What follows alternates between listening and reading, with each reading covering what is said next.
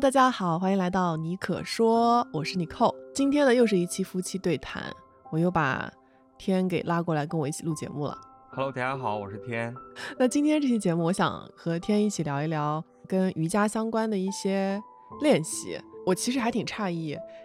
你坚持练瑜伽练到现在的。嗯，特别想跟你去聊这个话题呢，是因为前两天我们不是一起去上瑜伽的早课嘛？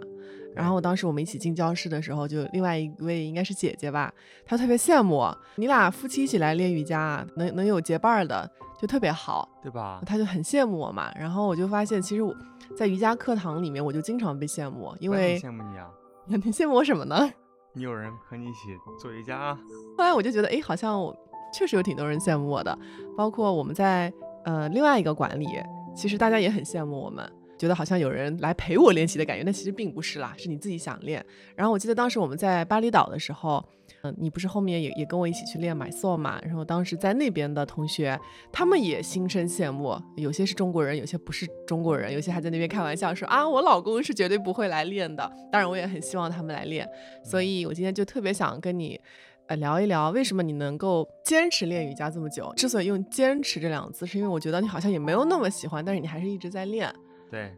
好，那你给我们讲讲呗。嗯你要不先给我们讲讲你为什么会开始练阿斯汤加吧？我觉得这个也是一个挺神奇的事情，你给我们说说。因为被李寇同学洗脑，感觉是个很好玩的运动嘛。而且当时我们在巴厘岛，嗯本来就有很好的瑜伽文化，就想来体验一下。对，所以就去尝试了一下。当时去乌布瑜伽中心，对，叫嗯乌布 Yoga Center。对，然后两位老师也挺好的。其实如果他们不好，那我可能就不练了。但正好很好，那我就练呗。正好他们有一个十节课的入门课，我就连报了十节。你应该是先上了第一节之后觉得还不错，对然后再买了十节，对吧？对，然后十节入门课，其实每次大部分都是第一次来的新人，所以我觉得没有任何压力，啊，每次都是从零教从零教起嘛。对，你还记得当时那个课的名字吗？应该是叫 Ashtanga Intro。对，就是入门课。当时你告诉我说你要去上那个 intro 课的时候，我其实还挺开心的。我想说，我终于把它说动了。但我当时也有点紧张，因为我怕你去上完之后就会来责怪我说怎么这么累啊，我不要上啊。所以我当时会有点紧张的。然后你当时上完之后，我就立马拉着你问你嘛，我说，哎，你快来跟我讲一下你的感受。你还记得你当时第一节课是什么感受吗？忘记了，一点儿都不记得吗？不记得啊，就觉得很应该挺舒服的，不然我肯定不会再继续。哎，你为什么会用“舒服”这个词来形容阿斯汤加的课啊？因为一般大家去练习可能会觉得这个课很累，或者是甚至如果是第一次练习的初学者，甚至会觉得好消耗啊，就是一节课要出这么多汗。你为什么会觉得是舒服的感觉呢？我觉得没什么目的啊。就是去虽然练我也在习是出吧？嗯汗，我其实每次出很多汗。后来我不是还专门买毯子，因为流太多汗，那个瑜伽垫橡胶都全部都湿漉漉的，所以还买了一个呃，瑜伽的那个瑜伽巾嘛，长对的一个瑜铺伽巾。对瑜伽巾，然后每次都要铺一下，所以还是努力的。但是我没什么目的啊，比如说像你的话，你可能想要去精进某一个动作或成为瑜伽老师，但我完全没有这个想法，我只是觉得他怎么说，那我就怎么练，然后最终练完之后觉得哇，神清气爽，身体更加的打开，就挺好的。我觉得你刚刚说练完之后神清气爽，其实我每次练完也有类似的感觉，就是嗯练的过程当中嘛，其实真的挺累的。你会发现你会出很多汗，尤其是在巴厘岛那个温度能有三十多度嘛，就是夏天南半球的而且那个肯定气不开空温，调对，就是非常的热，你你可能浑身都会湿透。但是很神奇的是，你练完之后，你整个人真的是有一种能量满满的感觉。就我对真的觉得这个可能是练瑜伽，可能跟做其他的运动不太一样的一点吧。就如果说你同样这一小时你是在，呃，健身房撸铁，那我觉得你撸完一小时，你肯定是累瘫了，你一定是要去休息的。对，但是在阿斯汤加那一堂课当中，当你做完了那个 shavasana，就是那个大休息的体式之后，你会觉得哇，你把能量给真的给收回来了，你整个人就觉得哇，我好像又活了的这种感觉。是这个我还挺挺赞同的。对。你刚刚说就是当时你能够继续坚持，或者是想要继续练，其实也是觉得老师还不错。你觉得老师你会怎么形容他？嗯，我觉得咱们在巴厘岛那对老师也是一对夫妻嘛。对他们是一对一起练阿斯汤加的夫妻。对，嗯、首先他们的水平很高，其对次他们都呃，尤其对是那个接男受男士叫呃艾迪艾迪老师，他是阿斯汤加一级授权的老师，对，就是跟目前的掌门人练过的，对，是他学生，对，嗯、水平很高，然后同时对新手比较友好，啊、当然艾迪可能也是比较严厉了，然后他老婆稍微温柔温和一点儿，嗯，叫 David，对，但是即使是 AD 的话，对新手也不会说你怎么这个做不出来啊，那个做不出来啊，而是比较循循善诱吧，就不会因为你的先天条件，比如说我比较差啊，去责怪你。所以我觉得在他课上面没有太大的压力，我觉得就很好。就是做到自己能做的，对，自己开心舒服就好对了他不会过度的关注你，但同时也会在关键的时刻给你一些指令住，嗯这点就很很难得，因为很多老师他其实，嗯，他不会因材施教，这点我觉得还是体现水平的，看能不能因材施教。就是他又没有特别多的来管你，但是当你有关键的做的不对的地方，他还是会出现，悄悄对的指导你一下。对，这种我觉得是比较高的境界了。敢吃饭，服务员你不要一直盯着，但是我需要什么的时候，你能够预判一下，我觉得就是更非常高级的服务的境界。哎，那当时你还记得你是做了练习了多久之后，你就已经自己记住，嗯、就是买 soul 的一些一系列的提提示吗？我觉得就是在巴厘岛练完，估计一共上了十五、十六节课，不到二十节课。回国之后，差不多刚开始记住吧。当时我还想把把所有的提示打印下来，后来发现好像也没有必要了。就是慢慢的练着练着，对就是凭借着身体的记忆，对，他就会了。那你觉得整个练习的一小时对你来说，它是一个什么样的体验呢？因为如果是我的话，我慢慢就会觉得它有点像是一个动态的冥想，嗯就是刚开始的时候跟着老师练的时候，一开始也记不住动作嘛，但是后面你当你慢慢记住动作的时候，其实你也不需要大脑思考了，它的体式就印在你的脑海里面。对而且随着时间的推移，我的身体好像对那些体式会有一些记忆。就如果记住了之后，它就自动会知道下一个体式是什么。而且其实所有的这些体式，它都是精心编排的嘛，都是前后。它为什么后面会有这个动作，也是因为之前的这个动作让你的身体，比如说某一个部位打开了，你下一个动作才能做到，它是有一定的逻辑的。所以我会觉得，就整个过程你甚至不用动脑子，你不用思维，啊，你只要跟着你的呼吸，跟着你的身体的记忆去做就行了。你对觉得它对你来说是一个什么样的感觉？就是你刚才讲的，就一模一样的感觉对，你把我哦想，讲的全部讲出来了，就是一个， 剧透了。就是一个非常专注的状态，是吧？嗯，因为我在十年前正好在台湾学禅修嘛，嗯龙禅寺。嗯，其实禅修的话，也不只是打坐坐着，也有一种修行方式叫做动禅。动禅，比如说你走路的时候做瑜伽，walking 的时候 meditation，对啊，其实我觉得做瑜伽，尤其是做阿尔汤加的时候，其实就是动禅嘛，就是在行动中能够感知身体，非常专注。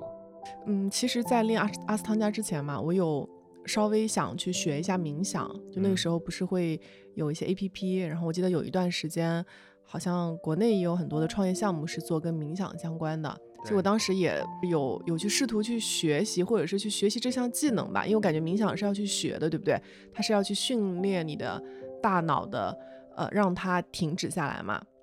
但是我就记得我之前在做冥想的时候，我就完全找不到感觉。但是我突然间某一天，就是在练习阿斯汤加练了一年，呃多的时间之后，啊，我突然间就发现，好像每一次非常专注的练习的那一个小时，它好像就是一种冥想的感觉。对啊，对，就是你其实是有意识的，但是呢，你的思维其实是停止的，或者是你没有用思维在思考，所以你的大脑是相对非常平静的状态。嗯，有意识的无意识，无意识的无意识就是睡着了。是是是，就是对嗯有意识，但是无思维，所以它其实是一个止，是一个停的状态。但是那个状态特别美妙的，就是它特别的安静，就特别的宁静，就你会嗯觉得就这一刻很美好。你脑子里那个声音，就是他平时可能一直在说话，一直有各种各样的这个判断，各种各样的就是告诉你这个好那个不好，但突然间那么一刻好像停了，你就会觉得哇，整个世界都安静下来了。所以我觉得这个好像就是练习带给我的特别美妙的地方。嗯，如果你能够体验停的感觉，说明境界非常高了。包括瑜伽，包括冥，就是初级的冥想吧，要专注一些呼吸啊，专注一些动作的身体的感受，其实还是专注在某个东西上面，嗯它还是在一个过渡阶段。但是据说一些真正的，比如大禅师师、瑜伽大师，那他真的可以体验到非常专注的感受，无意识。但是咱一般人还没到那个境界嘛，对，所以不管是打坐还是做瑜伽，都是专注在某一个事情上面，也很不容易啊。平时专注在也没有专注啊，就是无意识的把注意力分散在一百个感觉上面，然后最终没有什么感觉。对，就是能停在那一个点上对，就已经很好了。嗯，嗯，回来之后你不是也一直在练习吗？你觉得这个练习背后的动机是什么？或者是说为什么会还一直坚持在练呢？我就觉得最初做瑜伽，除了有机缘巧合之外，我觉得我的身体很僵 硬，因为我嗯有点驼背。对，而且我比如说之前走路的姿势啊、坐姿啊，就感觉就很不好看嘛。其实我一直想纠正一下自己的体态，嗯嗯，然后的话也也是想去多锻炼嘛，毕竟酒喝了这么多，还是想要保持身材。锻炼。对，然后同时我也比较喜欢通过像坐禅、禅修这样的方式去提升注专注力吧。那我发现瑜伽正好可以满足这三个需求。所以就一直练到对，现在。比如，说嗯之前在呃禅修的时候坐禅，那它提高专注力，但是它坦白说没什么运动。嗯，对，然后也没有纠正体态，因为就坐在那里嘛，大部分时间坐在那里，也没有什么动产。那现在的话，正好可以把另外两个一起来做，我觉得效率很高，而且也不需要教练啊，就时间完全自由。就自己练就对，好阿了。汤的话嗯就是固定的提示嘛，不需要有人喊口令说，哎，下一个动作应该怎么做，因为你只要记住，大概就知道什么样子，所以就性价比非常高，同时可以满足好多需求，嗯那就为什么不做呢？我觉得这个理由也蛮好。但你刚刚说有一个理由，嗯，我觉得跟大多数人的理由不一样。你刚刚说有一点是因为我的身体很僵硬，嗯，然后我需要做瑜伽，但是大多数人的反应是我不做瑜伽，因为我的身体很僵硬。对啊，那你就想反了嘛。是，因为如果身体很灵活，那为你什么做要的做收获就少了？哎，我特别赞同你这一点，因为我其实也是一个钢板人，就我我是一个天生就身体特别特别紧的人然后，是比较高，骨架比较大。有可能就是天生不太适合做瑜伽吧，但是刚好呢，我又特别喜欢，所以就有一种钢板人不信邪的啊、呃这样一些小信念吧，然后就一直在一直在练，因为我真的很喜欢。但是你刚刚说到，就有些人他天生特别柔软嘛，我就发现还真的有。对啊，朋友都有啊。对之我们一起前练的，你有一个嗯朋友，也是你之前的班长嘛，他就来跟我们一起体验了一节，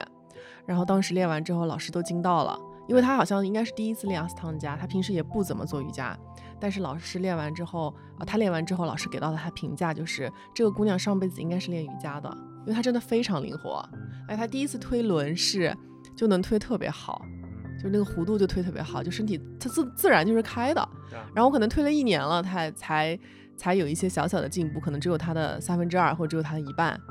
所以我就当时就在想说，天呐，这个差距也太大了。对，但是他再也没有来练过，因为他可能也没什么乐趣。他可能 get 不到那个乐趣吧。对，因为他本来就会了。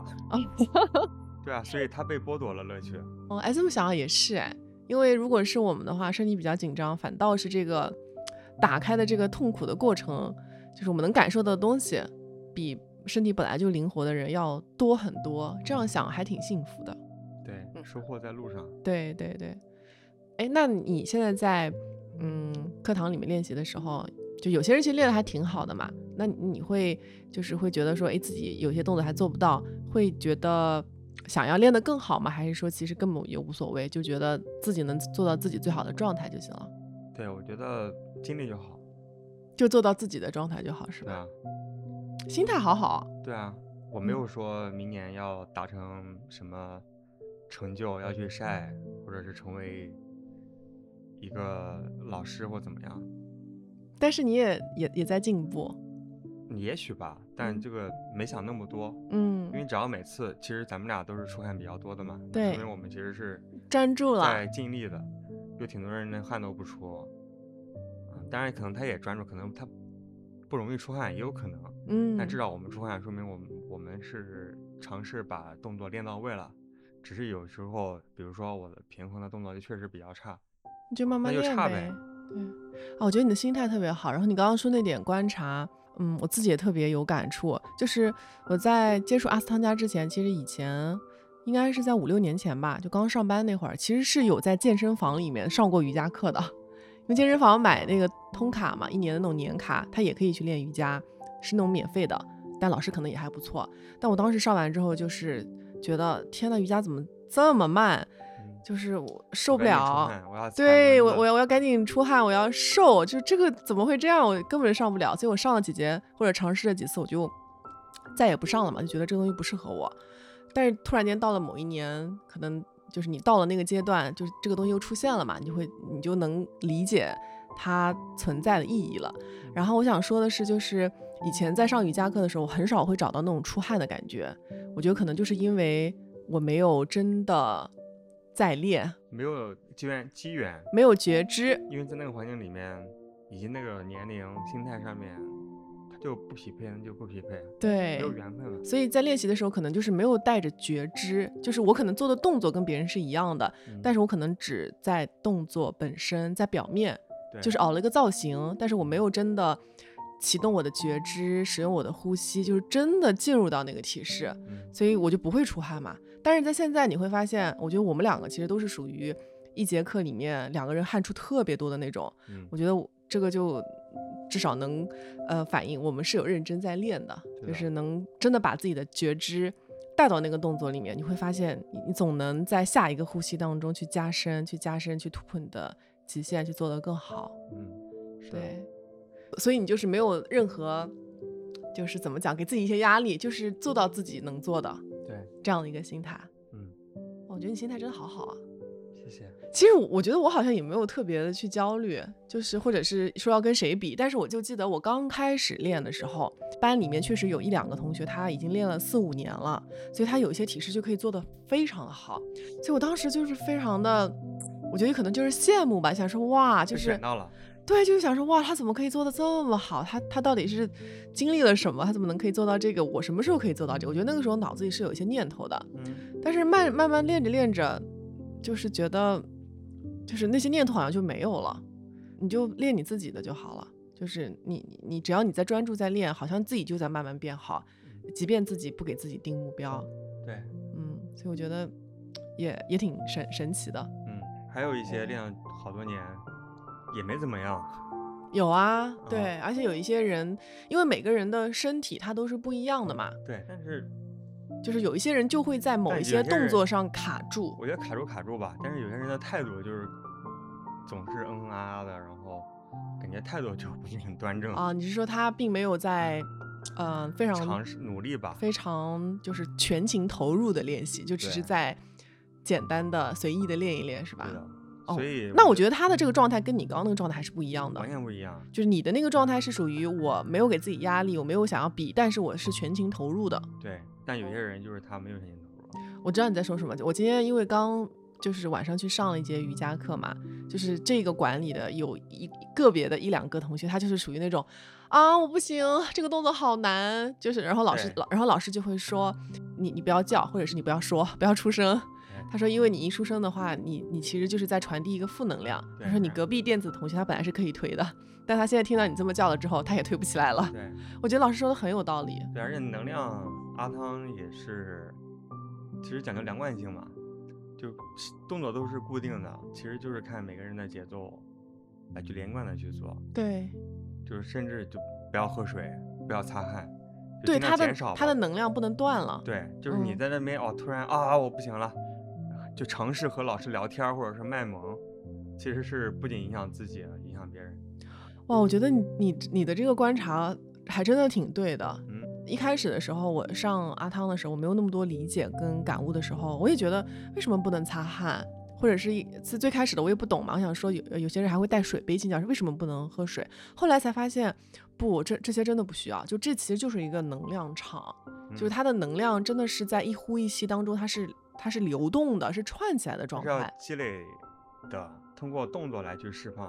对，如果你一旦去说话，或者是一旦去擦汗，其实你的那个能量真的被你打断了。对，我觉得就是念头就多了吧，要尽嗯，量减少念头。哎，我真的觉得你说到点上了，就是一旦你不论是擦汗还是你要说话，你的念头就升起，你就开始启动你的思维了。对那，这个时候，它就违背了这个练习的这个就是初衷初衷，因为对这个就练无习意的，识的重复性的，通过动作来去体验。哎，我觉得你的感悟很深哎。 虽然 Yeah 说你没有练很久，但是我觉得你 get 到它的精髓，真的是这样。嗯，就老师有的时候耳边，就我们在练习的时候，老师有的时候也会说一些碎碎念嘛。他说练习是为了让我们的心更加柔软，练的时候不要讲话，不要有一些小动作，就该做什么动作就做什么动作，然后能做到哪就做到哪儿。但是，但是他为什么会说这些？就是因为有些人要讲话，或者有些人就是要发出各种各样的声音。但是嗯其实这个背后是有原因的，就是要去保持那个能量。做就好了，不要想太多。嗯，作为家就是尝试去减少或者是抛弃我们平时的思维路。分别心。嗯，就是要去除那个念头。对的，哎，我觉得你的理解真的挺深的，是吧？没看出来啊感谢啊老，师认可，感觉你平时好像练的挺一般的，所但以是我感觉觉是有得真正在练。对啊，所以我觉得它是让我幸福的东西，我才会练。如果让我觉得很很扯，那我早就不练了嘛。你说的这个幸福指的是幸福的那个幸福，还是说 convincing 的那个幸福啊？ convincing 的那个幸福，哦， 幸福不是幸福，好吧？好的，幸福。我一开始想前提说练瑜伽都要让你幸福了，那真的，你真的很喜欢它。嗯，有点矫情了啊。嗯，哎，那你有没有想过，如果你坚持练瑜伽十年，它你会变成什么一个什么样的人？我不知道啊，拭目以待啊，没有人知道。但是任何事情做个十年，每周做两次，都是应该是有挺大成果的。好棒哦！但是你抱着要取得成果的心态，可能就取得不了成果。哇，你又说了一句金句，就是要带着赤子之心练就好了，不要想太多。对啊嗯， ，OK 的吧？我觉得你的练习一般，但是你的态度和你的好的境界好，真的还挺高的。谢谢班主哎任。我还想跟你分享一个点，就是呃我每周三不是会去上六点到七点的阿斯汤加课嘛，就是在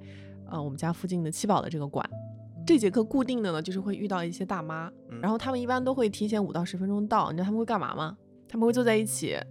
嗯、八卦八卦，对我刚刚在想这个词儿，那就是呃找找个就是家长女里婿短，啊对，就是这些事儿，什介么绍，你怎介么知道婚呀？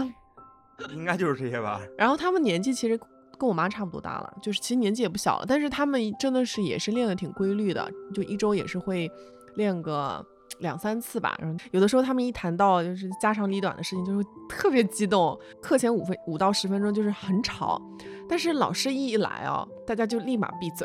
嗯就是开始进入嗯练习的状态。我觉得他们其实还蛮可爱的，因为我因为我是从今年夏天开始去那个馆练的嘛，就到现在也有几个月了，就是基本上那个课就是会看到这几张面孔，然后大家也都就是面熟了，就有有些人之前做不到的动作，因为他持续的练。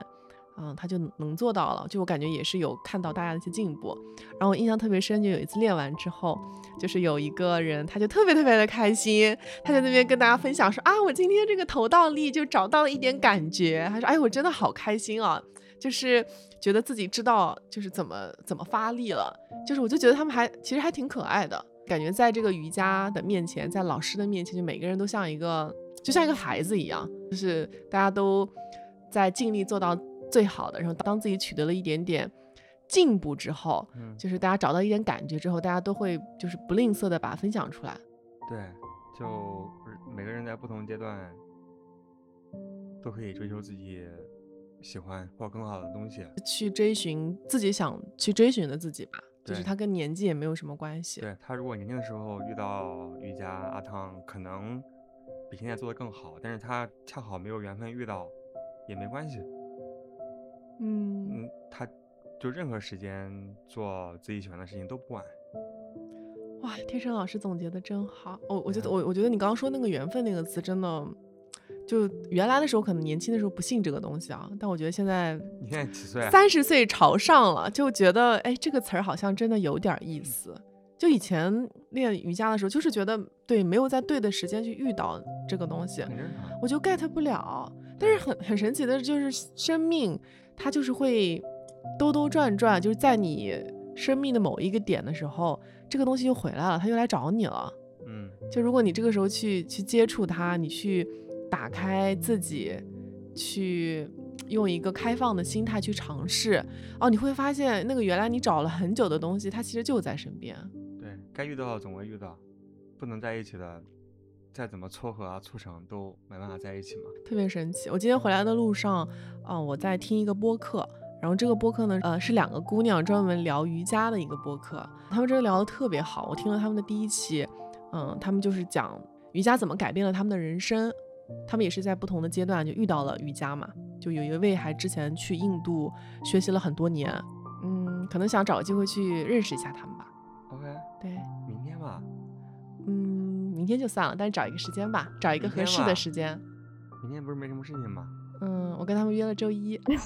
好的，OK，对，很想去认识一下他们，就觉得都是缘分嘛，都是缘分嘛，说不定遇到他们不喜欢也很正常。